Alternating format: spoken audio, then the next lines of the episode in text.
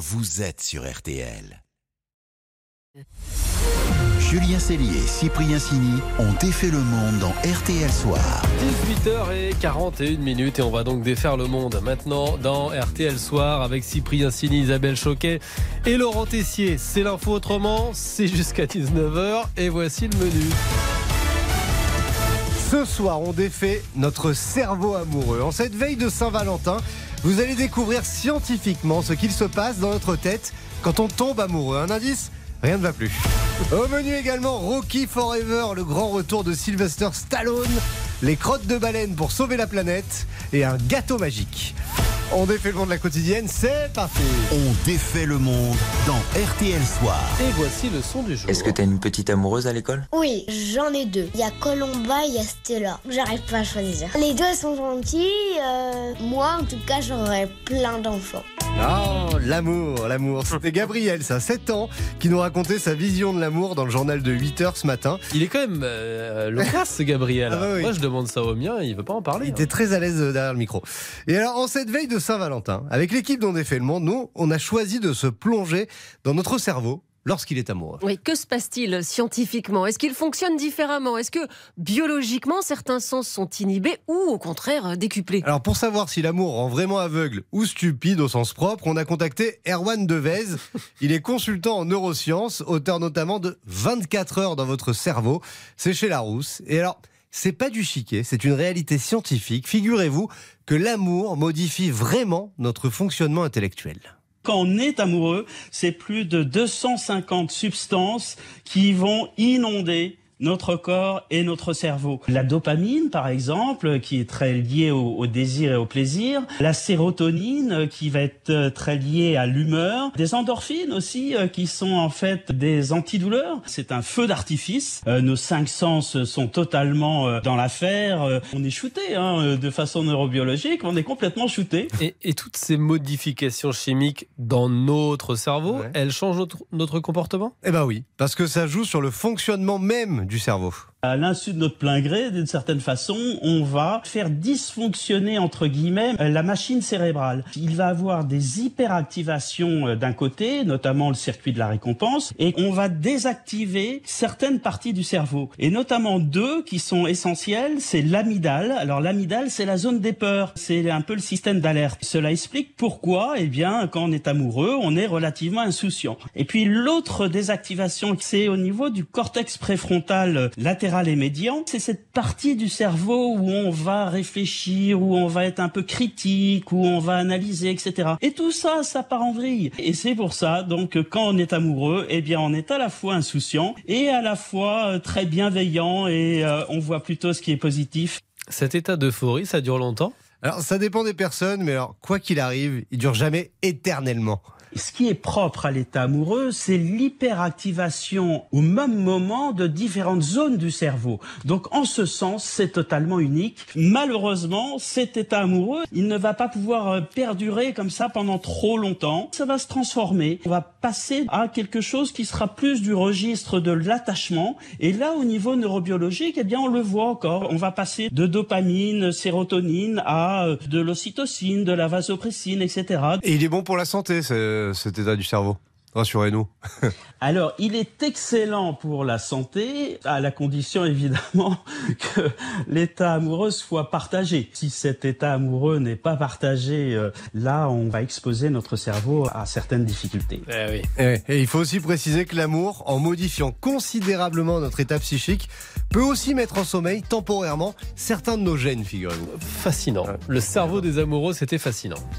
RTL, Sous les radars. Allez, voici l'info passée sous les radars. Alors pour lutter contre le réchauffement climatique, nous avons l'arme ultime, Laurent. Les crottes de baleine. Mais oui, C'est Laurent. Très sérieux. L'Institut norvégien de recherche marine est formel. Pour en arriver là, des chercheurs ont analysé les excréments de rorqual harponné. Le rorqual, c'est le deuxième plus gros cétacé, le plus rapide, environ 20 mètres, beau bébé quoi. Cette espèce est encore chassée en Norvège par des baleiniers et 15 000 rorquals migrent chaque été vers un archipel norvégien dans l'océan Arctique. Et là, je peux vous dire que ça se lâche 600 tonnes chaque jour d'excréments à la surface de l'eau, environ 40 kilos par animal. Je vous laisse imaginer. Alors c'est sympa sympa votre histoire là, mais je vois toujours pas le rapport avec la lutte contre le réchauffement climatique. Alors attendez, c'est là où c'est dingue. Quand les baleines lâchent leurs excréments, leur caca libère dans le même temps des tonnes de phosphore et d'azote, des nutriments essentiels eh bien, pour que les algues microscopiques se portent bien. Elles peuvent ensuite tranquillement absorber le dioxyde de carbone pour le transformer en oxygène. Vous avez en tête le cycle formidable. Donc, plus les baleines vont aller à la selle, oui c'est le terme, plus le CO2 sera absorbé, plus c'est positif pour le climat, c'est QFD. Cela vaut son pesant d'or, c'est ce que dit l'étude norvégienne, Ouais, tu bah ouais. m'étonnes, d'où l'intérêt d'encore plus protéger les cétacés. Il n'y a que vous pour être capable d'une chronique comme celle J'allais chercher les infos Ouais, pareil. ouais, je vois bien, les petites pauses et on défait le monde continue dans RTL Soir avec la grosse voix des guignols, avec Rambo, avec Rocky, j'ai nommé Sylvester Stallone. Julien Cellier et Cyprien Sini On défait le monde. Julien Cellier et Cyprien Sini ont défait le monde dans RTL Soir. On défait toujours le monde à 18h49 minutes dans RTL Soir et voici notre winner du jour maintenant, tout en muscles. Un revenant, un immortel, notre grand gagnant du jour, c'est Sylvester Stallone, Isabelle. Ah oui, la retraite à Hollywood, ça n'existe pas. Revoilà Sylvestre dans une série. Bientôt, cette ville sera à moi. Tulsa King sur la plateforme Paramount Plus. À 76 ans, Stallone incarne un mafieux new-yorkais qui vient de passer 25 ans en tôle et qui se retrouve parachuté dans une petite ville de l'Oklahoma. On m'a demandé si ce que j'avais fait valait le coup de prendre 25 piges. Maintenant, je vais voir si c'est le cas. Premier rôle pour Sly sur petit écran, toujours avec cette voix française géniale, celle d'Alain Dorval. Ça fleure bon les années 80 et le nanar à l'ancienne, ça c'est ce que dit le monde. Mais en même temps, en même temps, c'est pour ça Ah qu'on oui. l'aime, non? C'est pour toute une génération Stallone, c'est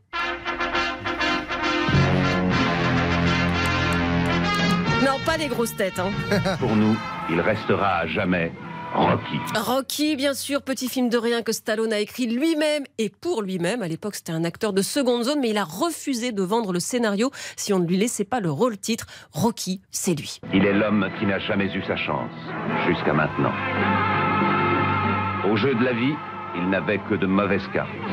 Ouais, résultat, trois Oscars, dont celui de meilleur acteur et film de l'année, dix nominations, y compris comme meilleur scénariste. Et ça, il est le seul à l'avoir fait avec Charlie Chaplin et Orson Ah ouais. Welles. C'est la classe, si vous voulez. Il y aura Rocky 2, la revanche, Rocky 3. L'œil du tigre, bien sûr, et la même année, en 1982, Cette fois, il se bat pour sauver sa peau. Rambo. un autre genre de combattant, John Rambo. C'est un peu Stallone aussi, mais côté sombre. Fais pas chier ou je te ferai une guerre comme jamais t'en as vu. Et avec ces deux personnages, Stallone est un peu comme ces chanteurs qui ont fait deux, trois grands tubes. Le reste, ça n'imprime pas. Ou pas pareil. Il faut dire qu'il n'a pas toujours fait les bons choix. Comme Schwarzenegger, l'autre gros musclé, il a essayé la comédie. Même à 9 ans, on voyait qu'il serait gâté question équipement. Arrête Ou ma mère va tirer Ouais, il y a eu ça, il y a eu Tango et Cash, ou encore L'embrouillé dans le sac, qui est un remake de Oscar Qui c'est ça, Oscar? Stallone dans le rôle de De Funès. Je vous dis tout de suite, ça n'a pas marché. En plus, Sly est passé à côté d'un paquet de bons films. The roles I gave up were Witness, Die Hard, a couple of Quentin Ouais. Witness, joué par Harrison Ford, Die Hard, franchisé par Bruce Willis et quelques films de Tarantino. Pouvait pas Sylvestre, hein, il avait piscine. En revanche, pas de chance pour lui. Après le succès de Rocky, on a ressorti The Italian Stallion with Sylvester Stallone. The Italian Stallion, un pauvre film érotique qu'il a tourné à ses débuts quand il crevait de faim et qu'on a rebaptisé l'étalon italien, le surnom de Rocky. Ouais. Stallone est en italien, ça veut dire étalon. Bref, Stallone est muscleur pour la vie, il fait avec. Tu continues à cause de vous?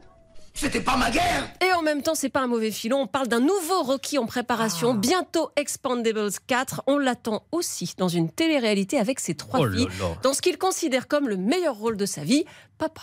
Eh, on l'adore Stallone. Big up C'est un peu du nanar, mais, mais on Ça aime beaucoup. hein. L'Expandables, j'ai adoré moi. C'est vrai Le match des infos pour briller. Allez le match sur le ring. Isabelle face à Laurent qui détient la meilleure info pour briller au dîner. Rocky contre Apollo Creed. Point sur le score. Isabelle mène 52-49. Je sais pas qui est qui. hein. Ding ding ding. Laurent peut recoller d'ici la fin de Laurent la dans semaine. les cordes. Oh là là, on est chaud. Pour ça, il va falloir être très costaud, mon Lolo. hein. Et ce soir, il brille avec Vinexpo, le salon du vin qui ouvre aujourd'hui à Paris. Oui, mon info pour briller, c'est que les habitants du Vatican sont les plus grands consommateurs de vin au monde. En moyenne, 74 litres de vin par an, à peu près 100 bouteilles chaque année. Vous comptez le vin de messe, évidemment, mais surtout le régime fiscal avantageux en clair supermarché avec une faible TVA, des nombreux visiteurs qui se rajoutent. 74 litres, c'est presque le double de la France, environ 40 litres. Vous voyez qu'on a une mauvaise image. Oui, oui, ça c'est très surprenant. Les places à Isabelle. Isabelle aime la radio et ça tombe bien. Aujourd'hui, bah, c'est la journée mondiale de la radio. Et voilà, et mon info, c'est que la radio a sauvé la Tour Eiffel. Théoriquement, la tour devait être détruite en 1909 parce que beaucoup d'intellectuels de l'époque la trouvaient juste euh, trop moche. Mais il y avait un militaire, le général Ferrier, qui insistait beaucoup pour qu'on y installe une antenne. Il a fini par avoir gain de cause avec l'aide de Gustave Eiffel lui-même qui a financé le projet.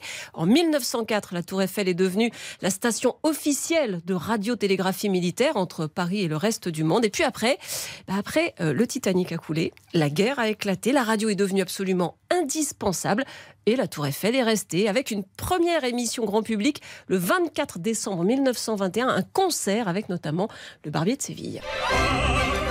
Elle est quand même pas mal, cette info de la Tour Eiffel. Je donne le point à Isabelle ce Ah, soir. du coup, je ne suis pas Rocky Qui recreuse l'écart, effectivement. Ah ouais. Ah, il y aura, Isabelle, c'est Rocky. il y aura un Rocky 2.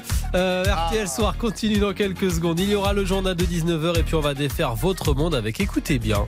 Tiens, si vous habitez dans la Sarthe, Ah oui. euh, il y a une bague Oula. cachée quelque part dans un gâteau de la Saint-Valentin. On vous explique tout juste après ça.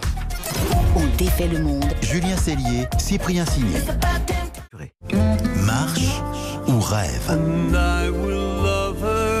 18h56 minutes et juste avant le journal de 19h. Donc dans 4 minutes, on défait toujours votre monde dans RTL Soir. Et Avec cette musique romantique en cette veille de Saint-Valentin, on a adoré la super bonne idée d'un pâtissier de la Sarthe. Oui, si vous n'avez pas encore de cadeau comme moi, la pâtisserie Comme moi. Guillemard dans la commune de La Flèche peut vous aider. Une bague d'une valeur de 1150 euros sera cachée dans un des gâteaux demain. Bonsoir Sébastien. Oui, bonsoir. Vous êtes le gérant. Alors faites-nous rêver à quoi ressemble cette bague déjà Eh bien, c'est une bague euh, en or avec euh, avec deux diamants dessus, qui a été euh, créée euh, spécialement pour euh, la Saint-Valentin, donc par notre partenaire la, la bijouterie Fouché, notre voisin. Donc on est à la troisième édition. Et alors attendez, cette bague, si on a bien compris, elle est planquée dans un des gâteaux que vous allez mettre en vente demain. Alors, c'est dans le gâteau spécial Saint-Valentin, donc on a créé un gâteau pour cette journée. Et euh, dans ce gâteau, il y a une fève avec un petit message. Le client qui va trouver euh, donc cette fève va nous rapporter le- la fève et on va lui remettre avec la bijouterie Ah. la bague. Oui, ce que je me disais, il y a quand même un risque d'avaler la bague.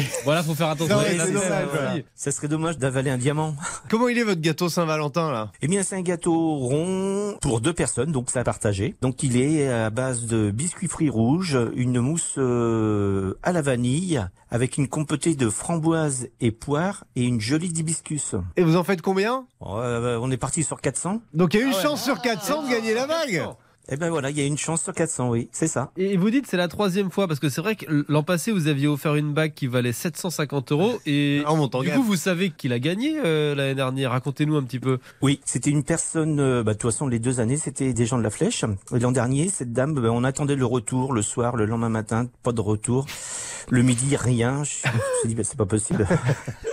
et vers 14 heures, une dame a dit, euh, bah voilà, c'est moi qui ai gagné la bague et, et mais euh, j'ai du mal à m'en remettre. le soir, elle, a- elle y croyait pas. Et euh, c'est des habitués ou c'était des gens que vous connaissiez pas forcément? Si, c'est des clients, euh, c'est des clients. Ah, la fidélité est récompensée quand même. Voilà, c'est ça. En amour comme en pâtisserie. Et vous êtes sûr Voilà, que ce sont fait. forcément des amoureux qui vont vous acheter des gâteaux? Pas forcément, non. Après, euh, oui, euh, pff, tout le monde peut venir chercher le gâteau. Hein. Oh, quel suspense en tout cas. Ouais, si c'est l'amant ou l'amante qui trouve le- Ah. la bague, c'est plus embêtant. Ah, Julien Oh non nous, on veut pas savoir. hein. Eh ben, une bague d'une valeur de 1150 euros à remporter euh, d'ici demain soir. Donc ça se passe chez vous à la pâtisserie Guillemard dans la commune de La Flèche. Merci Sébastien. Bonne soirée à tous. Bonne soirée, Bonne chance, Sébastien, et bonne chance effectivement. Merci à vous les amis dont défait le Merci. monde. On se retrouve demain. Absolument, Allez, et ce sera le jour de la Saint-Valentin demain. Effectivement. Alors qu'est-ce qu'on va prévoir Ah, je On sais était pas. déjà très très romantique Oui, ce on soir. va voir. On se retrouve demain à 18h40 pour de nouvelles aventures dans RTL Soir demain.